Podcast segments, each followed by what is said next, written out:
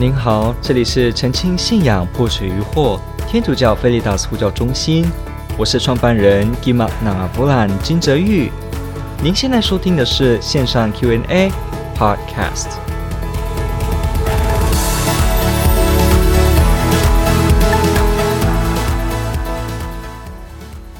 当非公教的朋友啊。愿意参加弥撒并领圣体的时候呢，该怎么样的劝他们呢？？OK，这是一个很重要的问题，因为现在有所谓的基督徒合一运动嘛，我们知道，那在基督新教里面，因为他们也注意到了这个基督徒分裂的这件事情，实在是不是天主的旨意，所以不断的希望在各个宗派之间，这个不同的 denominations 之间可以做修和。那其中他们所做的一个方式就是互领。圣餐，也就是说，无论您是哪个教派的，我欢迎您在参与我们的圣餐礼的时候，可以一起领这个圣体。那他们会把它诠释成是一个共融的表现，一个包容的表现，所以他们有这样子的一个角度来看。那当他们看到天主教的基督徒，竟然在领圣体的时候，只有限于天主教的基督徒。而其他的呢，没办法共同领的时候，往往就会提出这个误会，或者他们会觉得不是应该可以领吗？所以这是一个我们必须注意的一件事情。怎么样给一个 reason？怎么样子能够知道究竟我们该怎么看这件事情？没有错，天主教的基督徒本身，我们是非常清楚的，领圣体这件事是给天主教的基督徒领。换句话说，就是给在教会领洗，而且他真实的同意所有天主教的信仰内容、所有的信理、所有的教导，而且特别的是相信。我们所说的耶稣基督的整个身体、圣血、灵魂、天主性，它的整个都在耶稣基督，哎，都在这个面饼、无酵饼跟葡萄酒的形底下。这个所谓的 transubstantiation，所谓的直变说的方式，它真实的临在这个饼酒的形底下，是真实的临在这件事情，所以。一个天主教的基督徒领圣体，这个意思表示，这个领圣体的基督徒呢，他是相信拥护圣母玛利亚蒙召升天，玛利亚无染原罪，然后呢，相信有伯多禄是教宗，相信耶稣基督是天主也是人，相信三位一体，相信圣事，相信救恩等等的这几种里面。都是全部接受的哦，还包括接接受教会的整个教导，教会正式来告诉我们的哪些事不该做，哪些事不该做，这个整个也就是完全的在教会内共融的意思，这个整个的才会领这个圣体。不过我们先来看一件事情，难道只要是非天主教的基督徒就完全不可能领圣体吗？答案是也不是的，有些特殊的情况下，他们也可以领。那我们就要看这个法典，看一下怎么提到呢？首先，我们看这个法典 CIC 这个 Canon Law，天主教的法典里面八百四十四条第二项，他提到有关于我们啊，他有写。如果有需要呢，或真实神意的要求，只要能避免错误及信仰无差别论的危险哈，记得我们上次节目有讲到这个 indifferentism，这个信仰无差别论，信什么都一样，什么宗教都只是真理的某个程度的反应而已，所以都没有完全反应，也都只是在面对这个真理，所以没都没差别。你信这个信这个没有差别，这叫宗教无差别论，这是教会禁止的哦。好。只要能够避免这些危险，天主教徒在实际或难以找到天主教圣职人员的情形下，许可由天主教，哎，对不起，许可由非天主教的圣职人员领受忏悔、圣体和病人富有圣事。但是上述的圣事需在该教会内有效。好了，我们就先先不探讨这里的每一个词义。好，那后来呢？同样的情况下，相反过来的法典八百四十四四十四条第三项，尚未完全和天主教会共融的东方教会，记得东方教会人士，好，东正教的意思。如果自动请求，自动且也有相称的准备哈，不是随便来哦哈。那天主教的圣职人员可以合法地为他施行忏悔圣事、和好圣事、圣体圣事和病人富有圣事。此项规定也适用于其他教会的人士，但该教会对圣事的态度需要依圣座的判断，一如上述东方教会人士的情况相同。那特别呢，尤其是什么？第三项也提到，遇死亡危险时，或依教区主教或主教团的判断，认为有其他迫切需求要求，天主教圣职人员神员也得为和天主教尚未完全共融的基督徒，当其自动请求。且也无法找到其所属团体的圣职人员时，为之施行上述的圣事。刚刚讲的忏悔、圣体、病人富有，但需对圣事与天主教有同一的信仰，并且有适当的准备。OK，所以呢，我们看这个，所以我们看这件事情哦，我们要了解到。并不是说非天主教的基督徒就完全绝对的不可能在天主教的弥撒中领，有可能的，比方遇死亡危险或遇特殊的这些主教的判断，然后特殊的需求的时候呢，他要自己来请求，而且还表达说：“我真的相信耶稣基督是真真实实在里面是。”他要相信以天主教对圣体的观念同样的观念来相信哦，他这样子相信，而且有适当的准备，他忏悔自己的罪过，愿意这样领圣体，相信耶稣基督在里面，那他呢是可能的领圣体的。所以，我们看这个部分，我们就会了解到这件事情。不过，通常一般来讲不太会去遇到的。所以我们平常看到有些时候，在这个基督新教的弟兄姐妹来到天主教堂。发现他们竟然不能领圣体，有点惊讶的时候呢，这是我们最常碰到的。我们要给予一个解释，要给予一个了解。首先，如果我们看这个格林多前书，我们会发现格林多教会曾经为了大家的心意不合一而领圣餐受到阻碍这件事情。我们看格林多前书会发现到这个。保禄不断的劝我们大家，竟然都共同领这个饼跟酒，耶稣的体跟血，我们是要有合一的这个心，要同心合意的这个共融。也就是说，这个共融合一这件事是跟圣体有紧密绑在一起的关系。换句话说，天主教会一直就传承这样子的一个思想，它的一个理念。他知道领圣体这件事是要真实的合一的情形才能一起领的。什么叫真实的合一呢？我们必须知道，现在普通在使用“合一”这个词，在整个信仰基督徒的这个圈子内，有两种意义在使用它。一种是很广义的。这是新教的弟兄姐妹喜欢用的合一。这个广义的，就是指我们不同教会没关系，我们不同的教义内容没关系，有时候甚至完全冲突的哦，也没关系。反正我们灵里面，我们的心神精神觉得是弟兄姐妹，这个就叫合一。那另一个讲的合一，就是狭义，实际上也就是圣经里面讲的这种合一哦，它就是属于。实质的合一，换句话说，真的在教义上，大家是一致认同、一致相信，不分裂，在同一个教会里面，这样子的一个很严格，好像感觉哇，这个要求好完美，这样子的一个合一，这是圣经中的合一，也是我们真实在讲的这个实质的合一。那天主教会所讲的这个合一啊，合一。我们特别讲这个圣体是合一的标记这件事的时候，共融的标记这件事呢，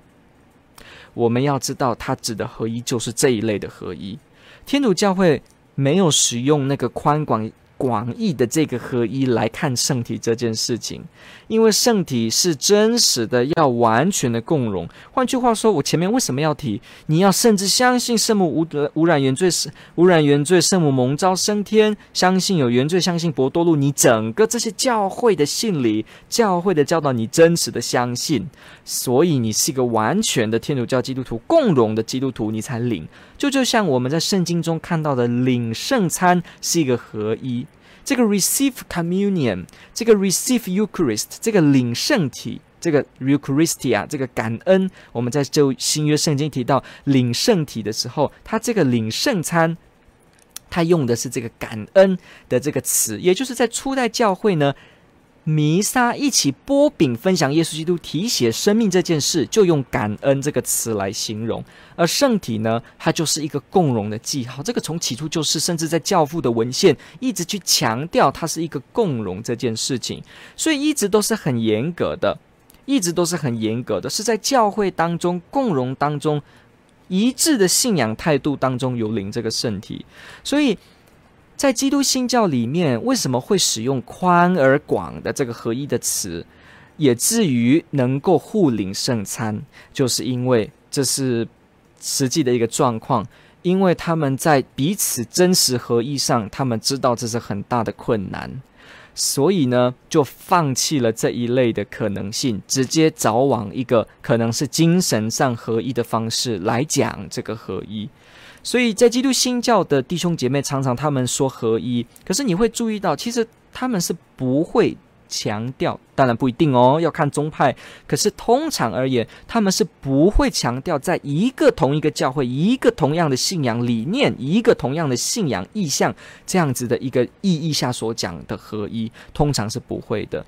他们知道自己分了许多的这个宗派，那在这个很难这样真的合一的情况下，就慢慢发起了一个，就是没有关系，我们不用实质的合一，但是我们精神上这样子就算合一了，用这样子的角度来使用合一这个词，也所以呢，他们会有互领圣餐。所以大家要记得，当基督新教的弟兄姐妹想要来领圣体的时候，而且甚至对你表示这是。正常理所当然的，你也可以领我们圣餐的时候，你要知道，这是因为对合一的意义了解有不同所导致的。你现在抓到问题的核心了，你可以马上跟他谈一谈，说，你知道圣经当中讲到合一这件事吗？耶稣基督建立一个教会，耶稣基督是这个教会的头。他说过，大家都要合而为一。你可以翻很多合一的经文给他。后来慢慢告诉他说，这个合一跟圣体有直接的关系。然后就告诉他说，所以我们要彼此互相祈祷，因为在我们基督徒的历史上，你知道我们有人为上的分裂，所以呢，我们至今实际上没有这样合一。我们必须对自己诚实，我们没有真实的合一。即使我们在很多方面努力。可是我们还没有达到基督原本的这个完全身体的合一，所以这也是为什么我们没办法让所有的其他啊、不在教会内的弟兄姐妹，或者你可以不要用说不在教会内哈，看他的状况，你可以说为什么我们不让非天主教的弟兄姐妹，即使跟教会是友好，也是基督徒，可是，在这样的情形下，我们还没有办法一起护领圣体。我们必须不断的祈祷，让有一天真实的合一，让天主实现这件合一。我们在共享主的晚餐，你要告诉他这个意义，让他知道圣餐不是只是包容的表现而已的，它必须有真实的合一的基础在底下。也就是说，我们如果想象一下哦，我们想象一下，如果在这个伯多禄以前的门徒们的餐桌上面，他们领这个圣体的时候。如果他们彼此教导都不同，彼此都分裂，彼此甚至都不同意一些内容的话，那他们这个时候领合一，说我们跟耶稣基督，然后耶稣说彼此相爱，然后呢，一个身体，一个头，一个教会，像这样子的整个新约的这个观念，这样子不是很奇怪吗？怎么会是知道如此，但是呢又这样子领呢？你可以想象看看。十二个门徒各自有自己的派别跟想法的时候，他们领这个圣餐这样的一件事情，好像他就削弱了耶稣基督所拥有的这一个教会的这个图像，他削弱了耶稣基督所讲的这这件事情，说什么呢？比方在这个马窦福音十八章所说的，如果两三个人也劝他，你的弟兄。他也不听，那你们要告诉教会。如果教会也不听，那把他当作外邦人跟税吏。我们看这个地方，看到耶稣一样把教会当作是一个整体，他没有希望他的教会是一个分裂的，它是一个整体的。所以门徒们在初期教会到后来的教父时代，我们都会一直看到十指合一这件事被提及，它是有意义的。那所以我们在面对基督新教弟兄姐妹在这一块的时候，要记得这是对“合一”这个词的了解产生不同。所以我们了解这个情况之后，就要告诉他有关于合一、有关于圣体这件事情。如果对方一直执意的觉得我就是要灵，那你可以问一个问题，这很有意思。你可以问：那为什么你不要回来成为天主教徒呢？你就问他这个问题，如果他很不客气的说：“我就是可以领啊，怎么可以这样？”等等，那你就问：“既然你这么渴望想领耶稣基督的身体，其实你都可以领啊，回到教会，那为什么你不要回到教会呢？回到教会就可以领啊。如果圣体为你来说是真真实实的耶稣基督在这个地方临现，在这个饼酒形下临现，那。”你为什么不要成为天主教徒，一起来享用这个圣餐，跟耶稣基督分享生命呢？为什么不要？好，这样他会打住哦。他可能就会跟你分享说啊，因为我我不觉得你们的救恩的观念，你们是靠人的行为得救，或者说，因为我不觉得这个炼狱是符合圣经等等。哇，那你就可以直接讲了。所以，我们对于合一还有很长的一段路。如果你真实的想领圣体，我绝对可以帮你。一起来听天主的道理，然后呢，在圣神的感动下，如果你愿意，一起回到教会，回到天主所愿意的这个家，我们一起共享这个圣体，你愿意吗？你把它改成一个邀请，改成一个邀请，而且改成一个询问，使得他能够讲出为什么他跟教会有分别，这是个态度很重要。因为它可以呈现圣体是合一。再来第二件事情，它会让对方直接去想到，没有错。我们虽然一直讲这个广义的合一，可是我们其实真的有一段路要走。透过这样子的疑问，对方可以去想。再来第三，也可以勾出对方可能真实的对天主教会有一些误解，跟一些甚至怨恨。有时候我们会遇到这样子的情形，所以这时候你就又有机会跟他解释这件事情。与其对方觉得这是不是一个包容与不包容的问题，不如我们来问：为何不回到教会？还有为何不完全的一起接受教会的教导？那还有，明明没有人可以阻止你，但为何你要让自己既不要在教会，但是又想领圣体？这个原因是什么？从这样子的一个看起来很艰难，可是实际上在会谈当中，你会发现到。你会发现到会有很美丽的弦外之音在这个对话当中发生，对方也会发现，像我自己常常有时候用这个机会，我不怕问这个问题。当这个问题一问下去，其实对方也会真的很坦诚的跟你讲说，真的我们有很多的不同，还在努力当中。那对方也会真的会告诉你，他也同意这个合一是需要努力的，所以他可以了解这件事情。尤其你要保证他，他只要一领洗。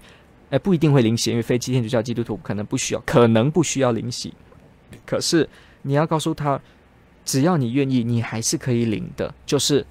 一起回到教会。所以他不是不能领，也不是没有机会领。你要保证他，然后告诉他，如果你有需要帮助的，我随时可以找得到，你可以跟我聊。如果你对天主教的信仰有进一步想了解的，你可以联络我，你可以递给他一张小卡，然后递给他你的名片、你的电话号码，并且许诺为他祈祷。然后遇他遇到困难的时候，你会第一个愿意帮助他，一起解惑，一起来看信仰上面的问题。这将是一个变成一个很积极的一件事情。感谢您的这个提问，这问得非常好，天主爱您。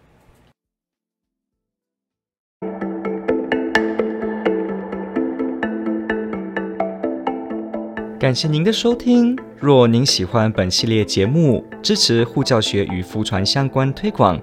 欢迎来到我们的 FB 粉丝专业以及 YouTube 频道，点击订阅哦。也别忘了我们的 Podcast 频道的订阅哦。天主保佑。